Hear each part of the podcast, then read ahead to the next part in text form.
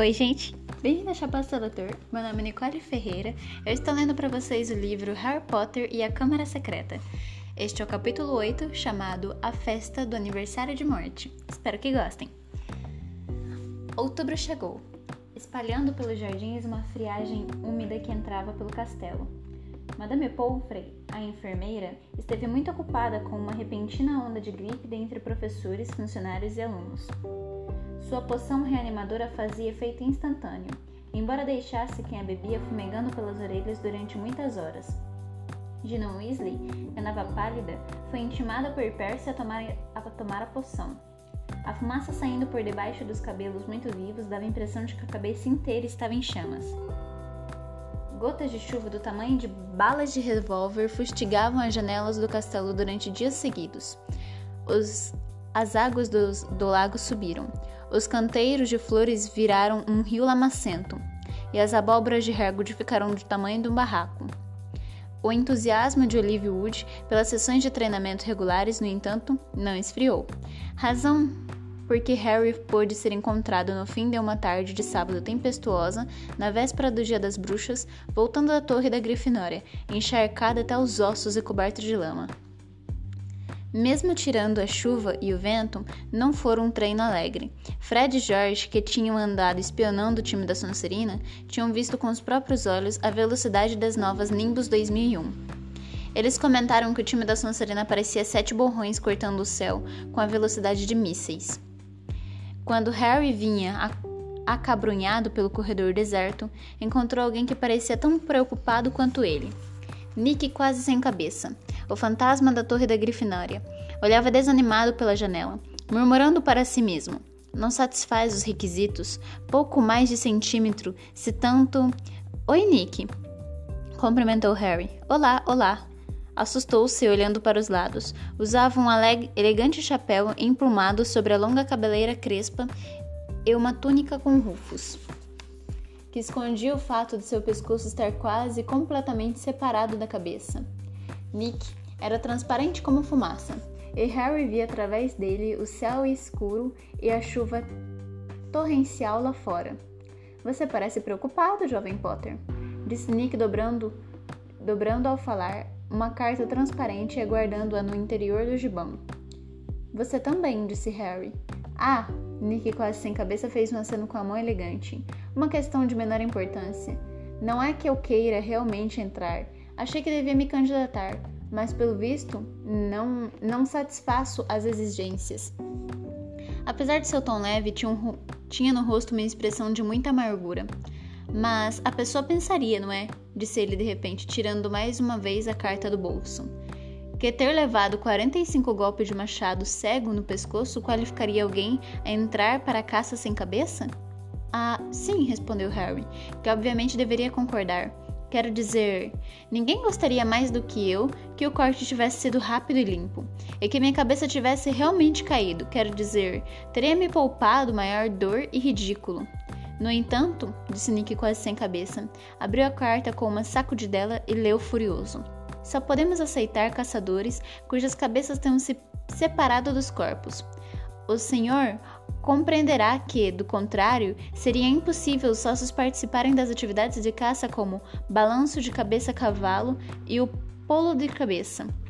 E com, e com o maior pesar, portanto, que devemos informar-lhe que o senhor não satisfaz as nossas exigências. Com os nossos cumprimentos, Sir Patrício Delaney Podmore. Espumado de raiva, Nick quase sem cabeça guardou a carta pouco mais de um centímetro de pele e um tendão segurou, seguram a minha cabeça, Harry. A maioria das pessoas acharia que fui decapitado, mas ah, não, não é o bastante para o senhor realmente decapitado Podmore. Nick, quase sem cabeça, respirou fundo várias vezes e então disse num tom mais calmo: Então, o que é que está o preocupando? Tem alguma coisa que eu possa fazer? Não, disse Harry, a não ser que saiba como onde podemos arranjar 7 Nimbus 2001 de graça para os nossos jogadores contra Som C. O resto da frase de Harry foi abafado por um meado agudo de alguém junto aos seus calcanhares. Ele olhou e deu com um par de olhos amarelos, que mais pareciam globos de luz. era Madame Nora, a gata esquelética e cinzenta que o zelador Argo usava como uma espécie de delegada na sua luta incansável contra os estudantes. É melhor você sair daqui, Harry, disse Nick, disse Nick depressa. Filch não está de bom humor, pegou a gripe, e uns alunos do terceiro ano sem querer grudaram miolos de sapo pelo teto da masmorra 5. Ele esteve limpando a manhã inteira, e se vir você pingando lama para todo lado, Certo, disse Harry, se afastando do olhar acusador da Madame Nora. Mas não foi suficientemente rápido. Atraído ao local pela força misteriosa que parecia ligá-lo àquela gata nojenta, Argofield irrompeu de repente pela tapeçaria direita de Harry, chiando furioso à procura do infrator. Trazia um lenço de lã grossa, de grossa lã escocesa amarrada à cabeça, e seu nariz estava estranhamente púrpuro. Sujeira! gritou, os maxilares tremendo, os olhos assustadoramente saltados, apontando a poça de lama que pingava das vestes de quadribol de Harry. Bagunça e sujeira por toda parte. Para mim chega. É o que lhe digo. Venha comigo, Potter. Então, Harry acenou um triste adeus a Nick quase sem cabeça e acompanhou Filch ao andar de baixo, duplicando o número de pegadas de lama no assoalho. Harry nunca estivera no interior da sala de Filch antes, era um lugar que a maioria dos estudantes evitava. O local era encardido e escuro, sem janelas, iluminado por uma única lâmpada de óleo, pendurada no teto abaixo, pendurada no teto baixo. Um leve cheiro de peixe frito impregnava a sala. Arquivos de madeira estavam dispostos ao, ao longo das paredes, pelas etiquetas. Harry pôde ver que continham detalhes sobre cada aluno que Filch já castigará. Fred e George Weasley tinham uma gaveta separada uma coleção muitíssimo polida de correntes e algemas que estava de pendurada na parede atrás da mesa de Field. Era do conhecimento geral que ele se estava sempre pedindo a Dumbledore que o deixasse pendurar os alunos no teto pelos tornozelos. Filch pegou uma pena no tinteiro em cima da mesa e começou a procurar um pergaminho. Bosta! resmungou furioso. Bosta frita de dragão, miolas de sapo, tripas de rato, para mim já chega. Vou fazer disso um exemplo. Onde está o formulário? Aqui. Ele retirou um grande rolo de pergaminho da gaveta da escrivaninha e abriu à sua frente, mergulhando a longa pena negra no tinteiro. Nome: Harry Potter. Crime. Foi só um pouquinho de lama, exclamou Harry. Foi só um pouquinho de lama para você, moleque. Mas para mim é mais uma hora de limpeza, gritou Filch, uma gota nojenta estremecendo na ponta do nariz de bolota. Crime sujar o castelo. Sentença sugerida. Filch secando o nariz, sempre a pingar, lançou um olhar desagradável a Harry, que estava prendendo a respiração. A sentença desabar sobre seu estava prendendo a respiração. A sentença desabar sobre sua cabeça. Mas, quando Filch baixou a pena, ouviu-se um forte estampido no teto da sala, que fez a lâmpada a óleo chocalhar. Pirraça! rugiu Filch, atirando a pena no chão num, num num assomo de raiva. Desta vez eu te pego, eu te pego. E sem nem, e sem nem olhar para Harry, Filch saiu correndo da sala, com Madame Nora do lado. Pirraça era o poltergeist da escola, uma ameaça aérea sorridente que vivia provocar desordem e aflição. Harry não gostava muito do Pirraça, mas não pôde deixar de se sentir grato pelo seu senso de oportunidade.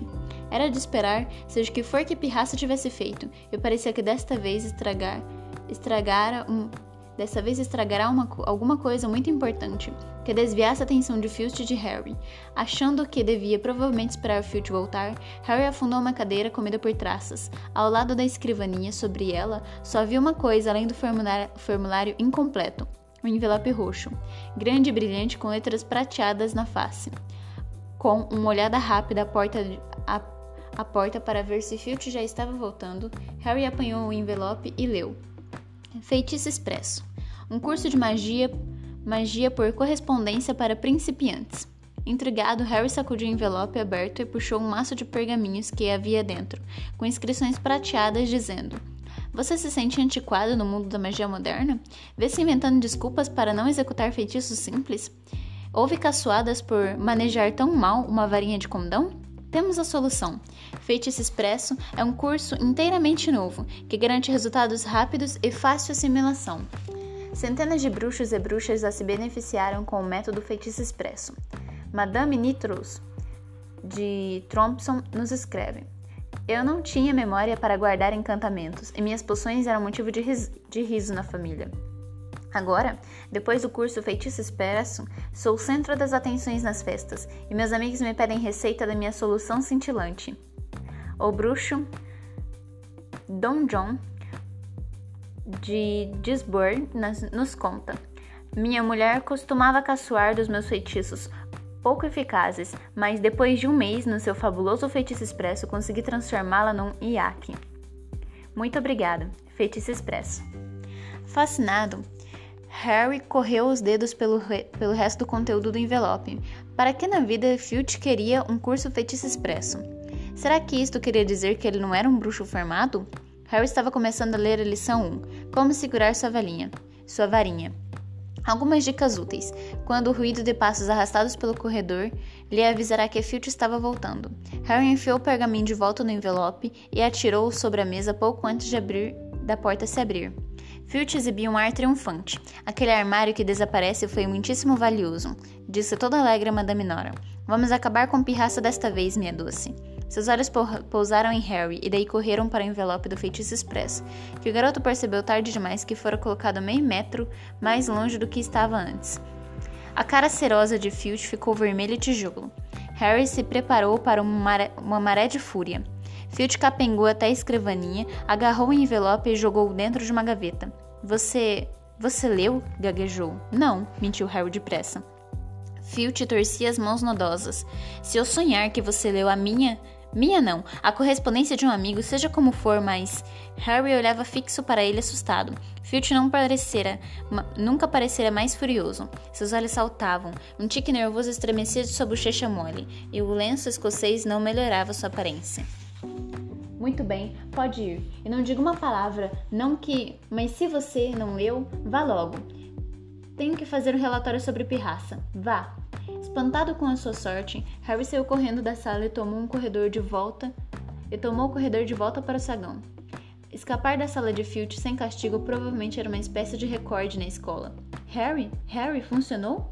Nick quase sem cabeça saiu deslizando de uma sala de aula atrás dele.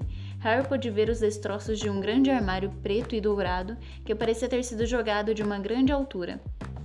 Convenci Pirraça a largá-lo bem em cima da sala de Filch.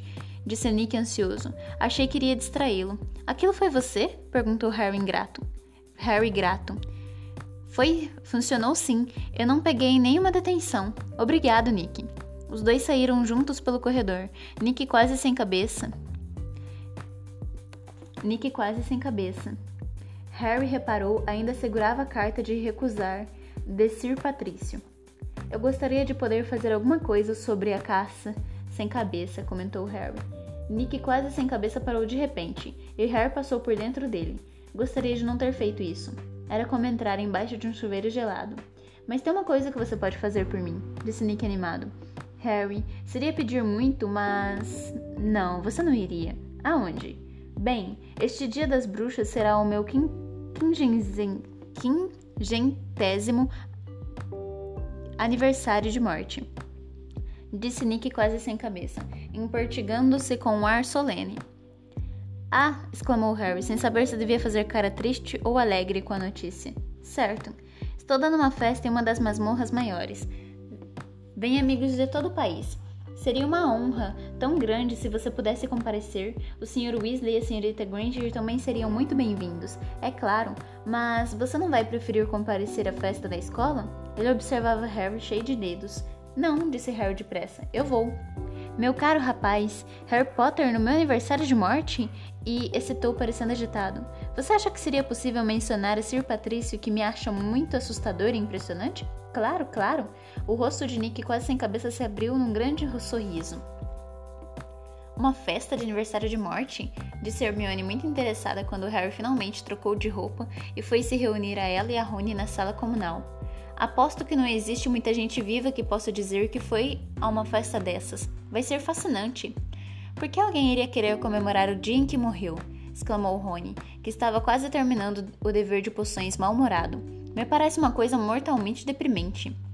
A chuva continuava a açoitar as janelas, que agora estavam pretas, feito tinta, mas dentro da sala tudo parecia claro e alegre.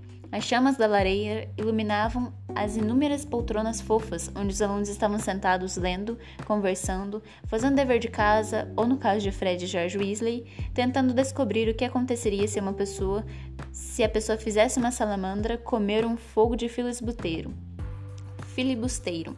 Fred salvará o lagarto de couro laranja, que vive no fogo de uma aula de trato das criaturas mágicas, e ele agora fumegava suavemente em cima da mesa, rodeada de meninos curiosos. Harry ia começar a contar a Rony e Mione sobre Filch e o curso Feitiço Expresso quando, de repente, a salamandra saiu rodopiando descontrolada pelo ar, soltando fagulhos estampidos. A visão de Percy berrando de ficar rouco com Fred e George, a exibição espetacular de estrelas cor de tangerina que jorravam da boca da, da salamandra e sua fuga para a lareira, acompanhada de explosões, afugentaram Filch e o envelope de feitiço expresso da cabeça de Harry.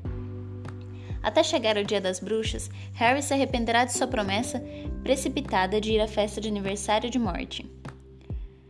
O resto da escola estava animado com a proximidade da festa, do, da festa das bruxas. O salão fora decorado com os morcegos vivos de sempre. As enormes abóboras de Hagrid tinham sido recortadas para fazer lanternas tão grandes que cabiam três homens dentro. E havia boatos de que Dumbledore contratará um, uma trupe de esqueletos dançarinos para divertir o pessoal. Promessa é dívida, lembrou. Mione lembrou a Harry com ar de mandona. Você disse que iria ao aniversário de morte. Então, às sete horas, Harry, Rony e Mione passaram direto pela porta do salão principal, apinhado de gente, que brilhava convidativo com prato de ouros, de ouro e velas, e tomaram caminho das masmorras. O corredor que levava à festa de Nick quase sem cabeça tinha sido iluminado também, com velas em toda sua extensão. Embora o efeito não fosse nada alegre, eram velas longas, finas e pretas, de luz azul, que projetavam uma claridade fantasmagórica, mesmo nos rostos de gente viva. A temperatura caía a cada passo que dava. Que davam. Quando Harry estremeceu e puxou as vestes mais para junto do corpo, ouviu um som que lembrava mil unhas arranhando um imenso quadro negro. Será que isto é música? cochichou Rony. Eles dobraram um canto e viram Nick quase sem cabeça parado em um portal adornado com reposteiros de veludo negro. Meus caros amigos, disse ele pesaroso, sejam bem-vindos, sejam bem-vindos. Fico tão contente que tenham podido vir. E tirou o chapéu emplumado, fazendo uma reverência, indicando a porta. Era uma cena incrível. A masmorra continha centenas de pessoas esbranquiçadas e translúcidas, a maioria deslizando por uma pista de dança, pulsando ao som medonho de 30 serrotes musicais, tocados por uma orquestra reunida em cima de uma plataforma drapeada de negro. Um lustre no alto projetava uma luz azul meia-noite, com outras mil velas negras. A respiração dos garotos se condensava, formando uma névoa à frente deles. Parecia que estavam entrando em uma câmara frigorífica. Vamos dar uma circulada? sugeriu Harry, querendo esquentar os pés. Cuidado para não atravessar ninguém, recomendou Rony nervoso, e os três saíram contornando a pista de dança. Passaram por um grupo de feiras de freiras soturnas, um homem vestido de trapos que usava correntes, e o frei gorducho, um alegre fantasma do Lufa-Lufa que conversava com um cavaleiro que tinha uma flecha espetada na testa. Harry não se surpreendeu ao ver que os outros fantasmas davam distância ao Barão Sangrento, um fantasma da Sonserina, muito magro, de olhos arregalados e coberto de mancha de sangue prateado. Ah, não! exclamou Mione, parando de repente. Dei minha volta, dei minha volta, não quero falar com a murta que geme. Quem? perguntou Harry ao retrocederem. Ela assombra um box no banheiro das meninas no primeiro andar, disse Mione. Ela assombra um box? É o box. É. O box esteve quebrado o ano inteiro porque ela não para de ter acessos de raiva e não dar o banheiro. Eu nunca entrei lá, sempre que pude evitar. É horrível tentar fazer xixi com ela gemendo do lado. Olhem, comida! exclamou Rony. Do lado oposto da masmorra havia uma longa mesa, também coberta de veludo negro. Eles se aproximaram preso, presurosos, mas no instante seguinte passaram de chofre horrorizados. O cheiro era bem desagradável. Grandes peixes, grandes peixes podres estavam dispostos em belas travessas de prato. Bolos carbonizados estavam arrumados em salvas. Havia uma grande terrina de picadinho de moinhos miúdos de carneiro cheio de vermes, um pedaço de queijo coberto de uma camada de mofo esverdeado, e o orgulho do buffet, um enorme bolo cinzento em forma de sepultura com os dizeres em glacê de asfalto. Sir Nicholas de Mimis Porpington, falecido em 31 de outubro de 1492. Harry observou espantado um fantasma imponente se aproximar da mesa, abaixar-se e atravessá-la boca aberta de modo a engolir um salmão fedorento. O senhor pode provar a comida quando, quando atravessa? perguntou-lhe Harry. Quase, respondeu o fantasma triste e se afastou. Imagino que tenham deixado o peixe apodrecer para acentuar o gosto, disse Mione em tom de quem sabe das coisas, apertando o nariz e se debruçando para examinar o picadinho putrido. Podemos ir andando? Estou me sentindo enjoado, disse Rony. Nem bem tinham se virado, porém, quando um homenzinho saiu voando de repente debaixo da mesa e parou no ar diante deles. Alô, pirraça! cumprimentou Harry cauteloso. Ao contrário dos fantasmas, Pirraça, o poltergeist, era oposto de pálido e transparente. Usava um chapéu laranja de festa laranja vivo, uma gravata borboleta giratória e exibia um largo sorriso e exibia um largo sorriso no rosto, largo e maldoso. Aperitivos, disse simpático, oferecendo aos garotos uma tigela de amendoins coberta de fungos. Não, muito obrigado, disse Mione. Ouvi você falando da coitada da Murta, disse Pirraça, os olhos dançando. Que grosseira com a coitada! E tomou fôlego e berrou: Oi, Murta! Ah, não, pirraça, não conte ela o que eu disse, ela vai ficar realmente chateada, cochichou Mione frenética. Não falei por mal, ela não, ela não me incomoda. Ah, alô, Murta. O fantasma atarracado de uma moça deslizou até eles. Tinha a cara mais triste que Harry já vira, meio oculta por cabelos escorridos e espessos e óculos perolados. Que foi? perguntou aborrecida. Como vai, morta? cumprimentou Mione, fingindo animação. Que bom ver você fora do banheiro. Murta fungou. A senhorita Granger estava mesmo falando em você, disse Pirra. Disse Pirraça sonsamente ao ouvido da Murta. Só estava dizendo. Dizendo como você está bonita esta noite, completou Mione, fechando a cara para a pirraça. Murta olhou para Mione desconfiada. Você está caçoando de mim? disse, lágrimas prateadas marejando rapidamente os seus olhos penetrantes. Não, sério. Eu não acabei de falar como a Mione está bonita? Falou Mione, cutucando dolorosamente Harry e Rony nas costelas. Ah, claro, falou. Não mintam para mim exclamou Murta, as lágrimas agora escorrendo livremente pelo rosto, enquanto Pirraça, feliz, dava risadinhas por cima do ombro dela. Vocês acham que eu não sei como as pessoas me chamam pelas costas? Murta gorda, murta feiosa, murta infeliz, chorona e apática. Você esqueceu da espinhenta, sibilou o pirraço ao ouvido dela. A murta que geme prorrompeu em solutos aflitos e fugiu da, e fugiu da masmorra. Pirraça disparou atrás dela, jogando amendoins mofados e gritando: Espinhenta, espinhenta! Ah, meu Deus, lamentou Hermione. Nick, quase sem cabeça, agora deslizava por entre os convidados em direção aos garotos. Estão se, Estão se divertindo? Ah, claro, mentiram. Número de convidados bem grande, disse Nick quase sem cabeça orgulhoso. A rainha viúva veio, de lá, veio lá de quente. Está quase na hora do meu discurso. É melhor eu ir avisar a orquestra. A orquestra, porém, parou de tocar naquele exato instante, e todas as pessoas da masmorra se calaram, olhando para os lados excitadas. Ou ouvirem uma trompa de caça. Ah, lá vamos nós, disse Nick quase sem cabeça amargurado. Pelas paredes da masmorra irromperam doze cavaleiros, doze cavalos fantasmas, cada um montado por um cavaleiro sem cabeça. Os convidados aplaudiram calorosamente. Harry começou a aplaudir também, mas parou depressa ao ver a cara de Nick. Os cavalos galoparam até o meio da pista de dança e pararam, levantando e baixando as patas dianteiras. À frente da cavalgada havia um fantasma corpulento que segurava a cabeça sobre o braço posição de onde ele tocava a trompa. O fantasma apeou. Levantou a cabeça no ar de modo que pudesse ver as pessoas. Todos riram. E se dirigiu a Nick quase sem cabeça, recolocando-a sobre o pescoço. Nick? rugiu. Como vai? A cabeça ainda pendurada? Ele soltou uma gargalhada cordial e deu uma palmadinha no ombro de Nick quase sem cabeça. Seja bem-vindo, Patrício, disse Nick secamente. Gente viva! exclamou Sir Patrício, vendo Harry, Rony e Mione, e dando um pulo fingindo espanto, de modo que sua cabeça tornou a cair. Os convidados gargalharam. Muito engraçado, disse Nick quase sem cabeça com ferocidade. Não liguem para o Nick, gritou a cabeça do Sir Patrício lá do chão. Ainda está aborrecido porque não deixamos se associar à caça. Mas quero dizer, olhem só para ele. Acho, disse Harry depressa, a um olhar significativo de Nick.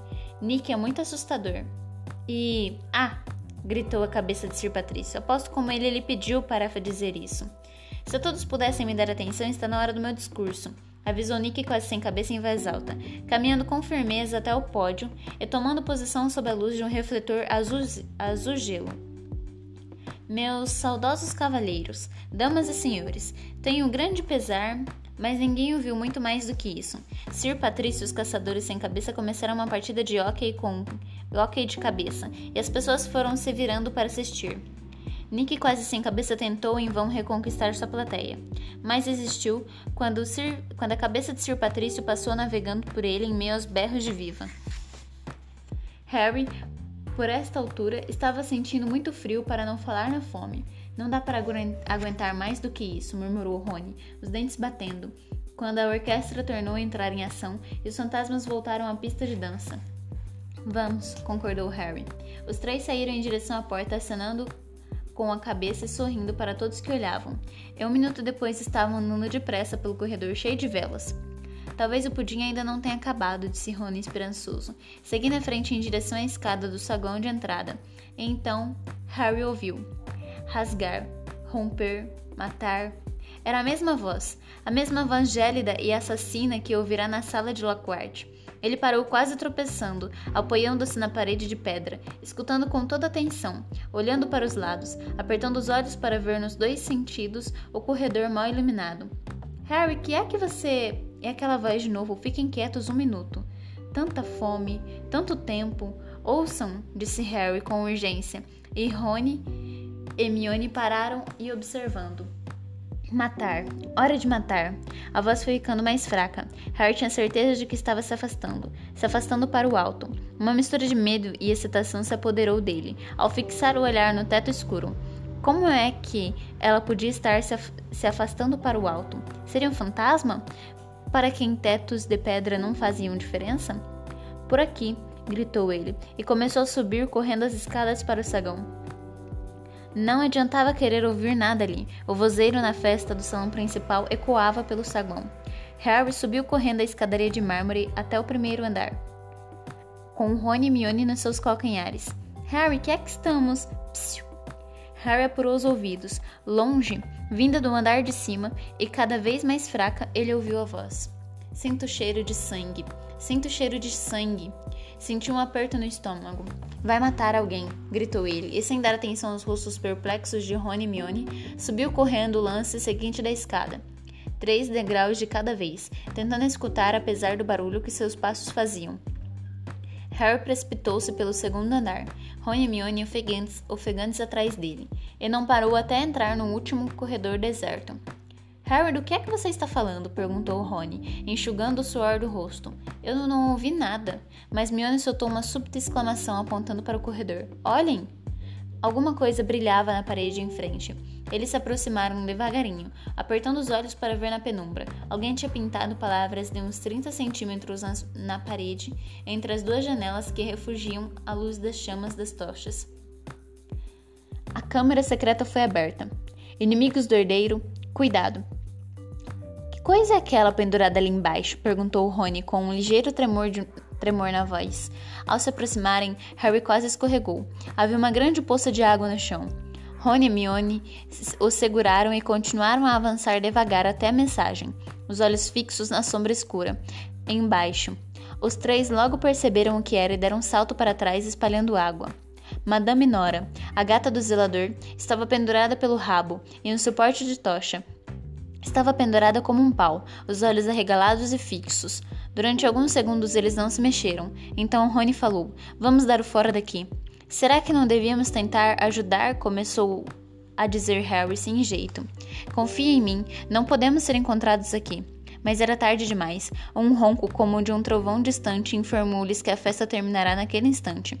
De cada ponta do corredor onde eles estavam, ouviram um barulho de centenas de pés que subiam as escadas e conversavam alto e alegre, e, e a conversa alta e alegre de gente bem alimentada. No instante seguinte, os alunos entraram aos encontrões pelos dois lados do corredor. A conversa e o bulúcio, o barulho morreu de repente quando os garotos que vinham à frente viram um gato pendurado. Harry, Ron e Hermione estavam sozinhos no meio do corredor. Os estudantes que se empurravam para ver a cena macabra se calaram. Então, alguém gritou em meio, do, em meio ao silêncio. Inimigos do herdeiro, cuidado! Vocês vão ser os próximos. Sangue, sangues ruins. Era Draco Malfoy. Ele abrirá caminho até a frente dos alunos, seus olhos frios, muito intensos, seu rosto, em geral pálido, corará. Ele ria diante do gato pendurado imóvel. E este foi o capítulo 8, gente. Espero que tenha gostado. Até o capítulo 9, chamado A Pichação na Parede.